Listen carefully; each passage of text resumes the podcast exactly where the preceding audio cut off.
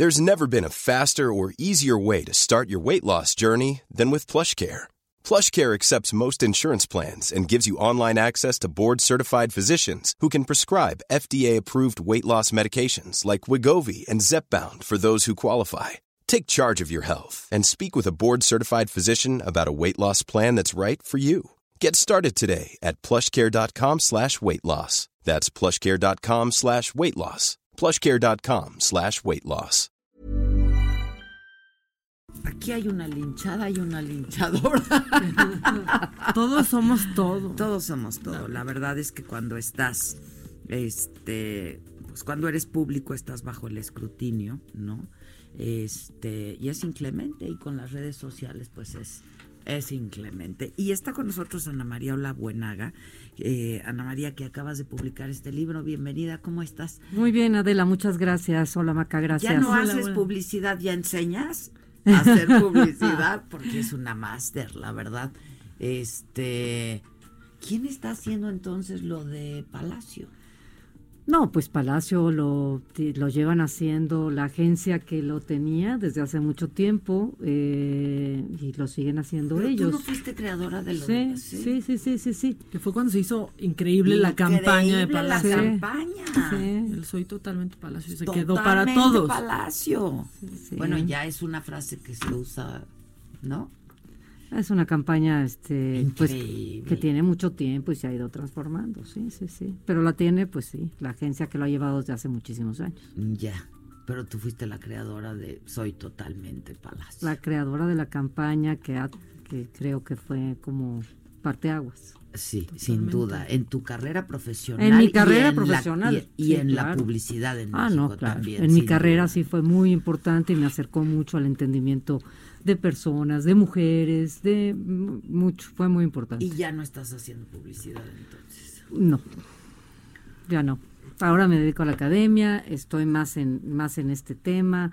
Me, me, me- la verdad es que me, me, me provoca muchísimo lo que está sucediendo en redes sociales, me obsesiona y pues llevo haciendo, termino una maestría al respecto, estoy haciendo un doctorado al respecto. Entonces estoy realmente muy interesada en Es el tema, en el fenómeno ¿no? social. Es No, fascinante, la verdad, claro. el asunto de las redes sociales. Sí. Este, Sí, sí. lo que lo que pueden construir y lo que pueden destruir, ¿no? Las dos cosas. Las dos cosas. Pues digo, es ángel y demonio este asunto, este, ¿no? Sí, sí. Eh, y hay que verlo así, y hay que entenderlo así. A ver, cuéntanos por qué, por qué este libro, este, cómo, cómo surge, digo, surge de tu fascinación por ello, este, pero das unos ejemplos muy concretos. Sí. Estuviste con, con gente que ha sido víctima de un linchamiento digital brutal, ¿no? Brutal. Este, y cómo, cómo se recupera, no sé, tú que hacías publicidad, no sé, no hay este, no se podía dar un spin, o sea, No, es que es Un control tremendo. de crisis. un control de Bueno, daños, sí, hay ¿no? un control darle de la daños. vuelta. y- Hay ver, un tema, es un tema crítico y creo que todos nos estamos dando cuenta que esto cada vez se hace más frecuente y cada vez también se está haciendo más violento y este desbordamiento de indignación está llegando a las calles de múltiples formas. Una de las cosas que está relacionada son todas estas digamos, manifestaciones sociales en todos los países, como lo estamos viendo, que todo el mundo decía, pero ¿por qué todas al mismo tiempo? Es parte de lo mismo, de esta indignación que se va concentrando y que se empieza a desbordar. Y se desborda contra el otro de entrada, porque eso es lo que tienes más cercano, ¿no? Entonces me empezó a interesar el fenómeno por eso, por- porque hay una falta de compasión, porque hay una violencia excesiva, porque hay un- una indignación brutal, porque parece que todos los valores de, del siglo XX están en crisis, están colisionando, y por eso empecé a estudiar el tema. Y al, al estudiar el tema, eh, me di cuenta que sí era urgente tener una visión pues sólida, creo yo, documentada, que, que sea como punto de partida para ver si así nos gusta relacionarnos, porque sí el desbordamiento creo que, insisto, lo estamos viendo en muchísimas este, manifestaciones eh, y manifestaciones, ustedes usando la palabra también este, como, como vi- visibilizaciones de lo que está sucediendo. Entonces, eh, sí me parece un problema interesante, eh, relevante que va que está cambiando nuestra forma de relacionarnos socialmente. Sin duda. Ahora, esto que es una válvula de escape, sin duda, y a mí me parece que es súper democrático, ¿no? Este, eh, porque además, pues esto se ha ciudadanizado muchísimo y eso es eso me parece que es una maravilla. Ahora sí que como dice el presidente, benditas redes sociales y bendito internet, pero otra vez este esto que es una válvula de escape se convierte no en una cámara de gas, o sea, es brutal. Es, que yo creo que lo has puesto de la manera exacta. Benditas redes, bien como dice el presidente, y malditas al mismo tiempo. Y eso es lo que hay que entender, terribles y fantásticas.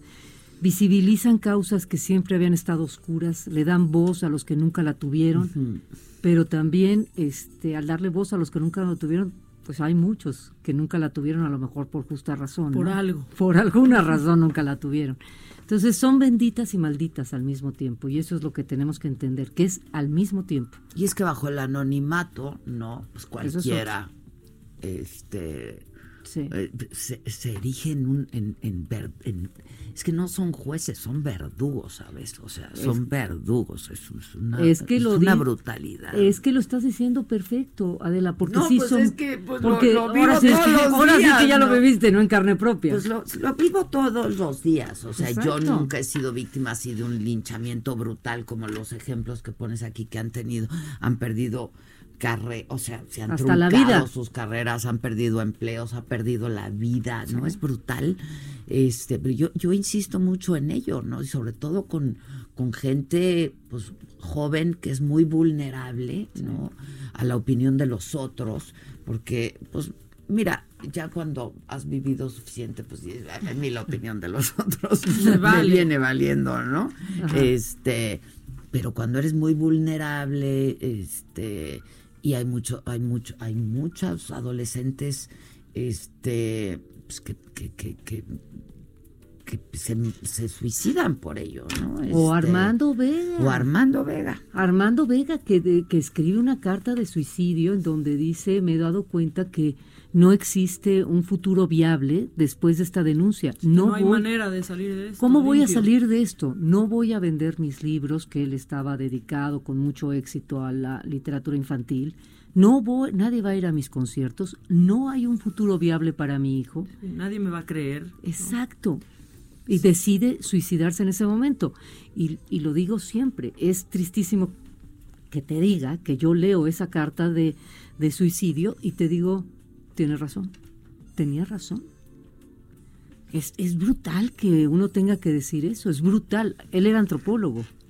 Y eso es lo que, lo que relato en el libro. Él era antropólogo y lo está sintiendo perfectamente bien cómo nos estamos comportando. O sea, lo leyó muy bien. Leyó, claro, claro que lo leyó.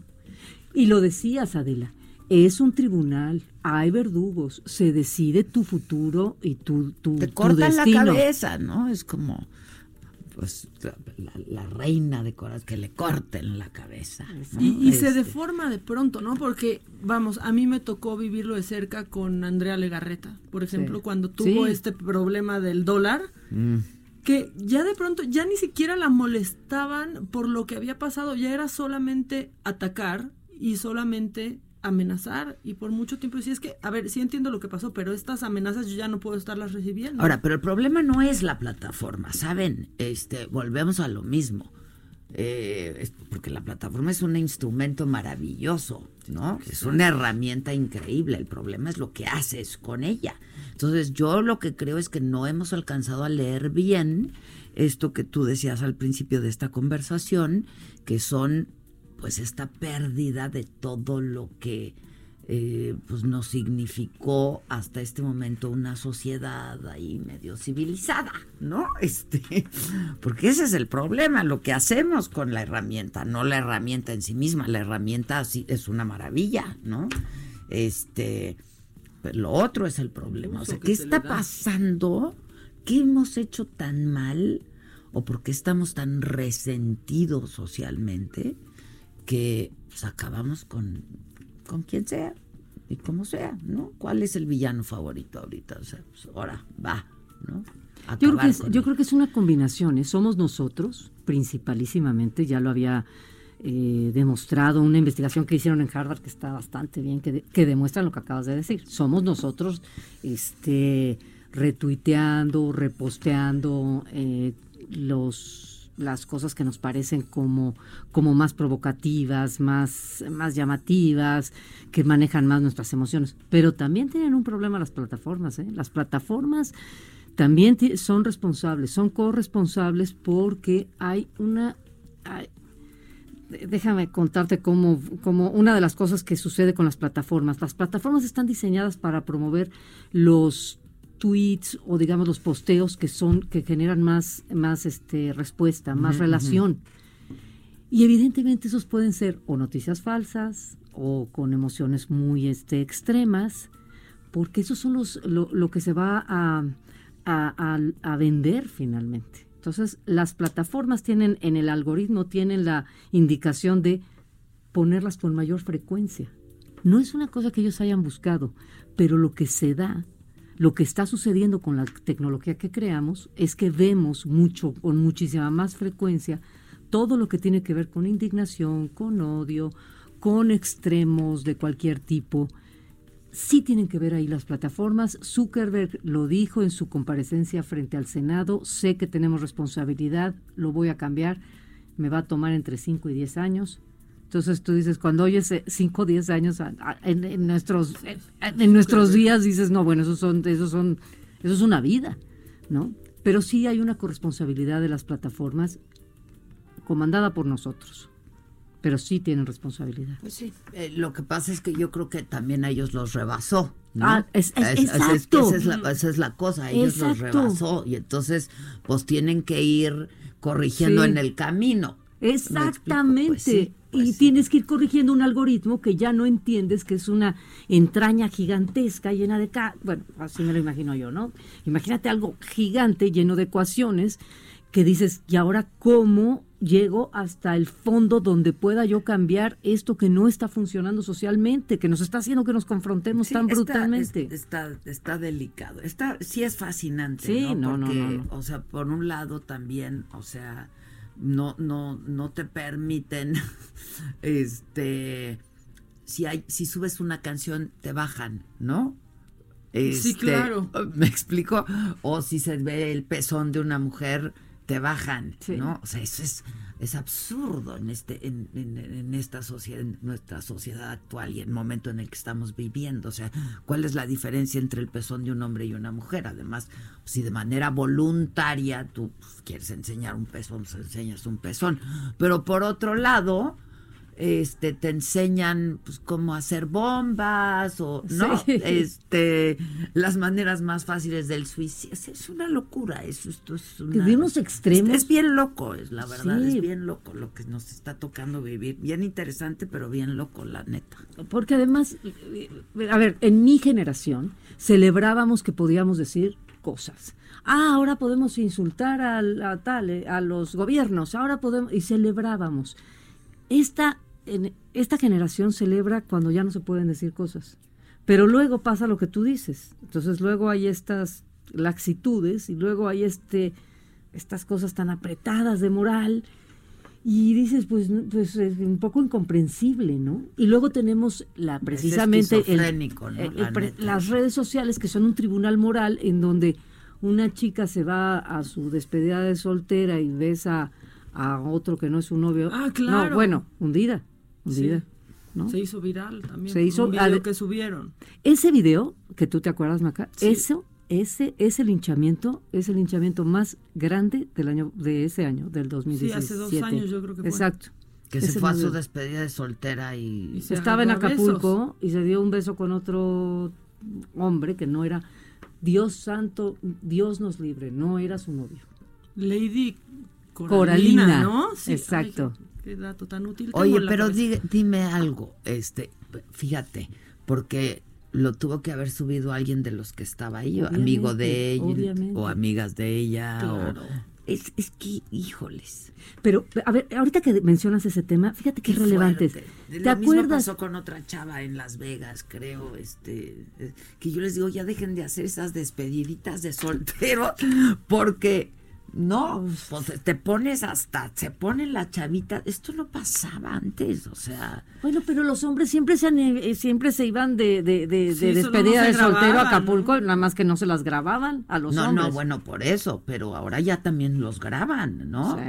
Sí. Ahora, ya también los. No, yo digo, dejen de hacer esas despedidas, tanto ellas como ellos, ¿no? O, sea, se ponen hasta atrás, este. Y entonces, pues ya pierdes el control de absoluta y, y, están los gandayas ahí al lado.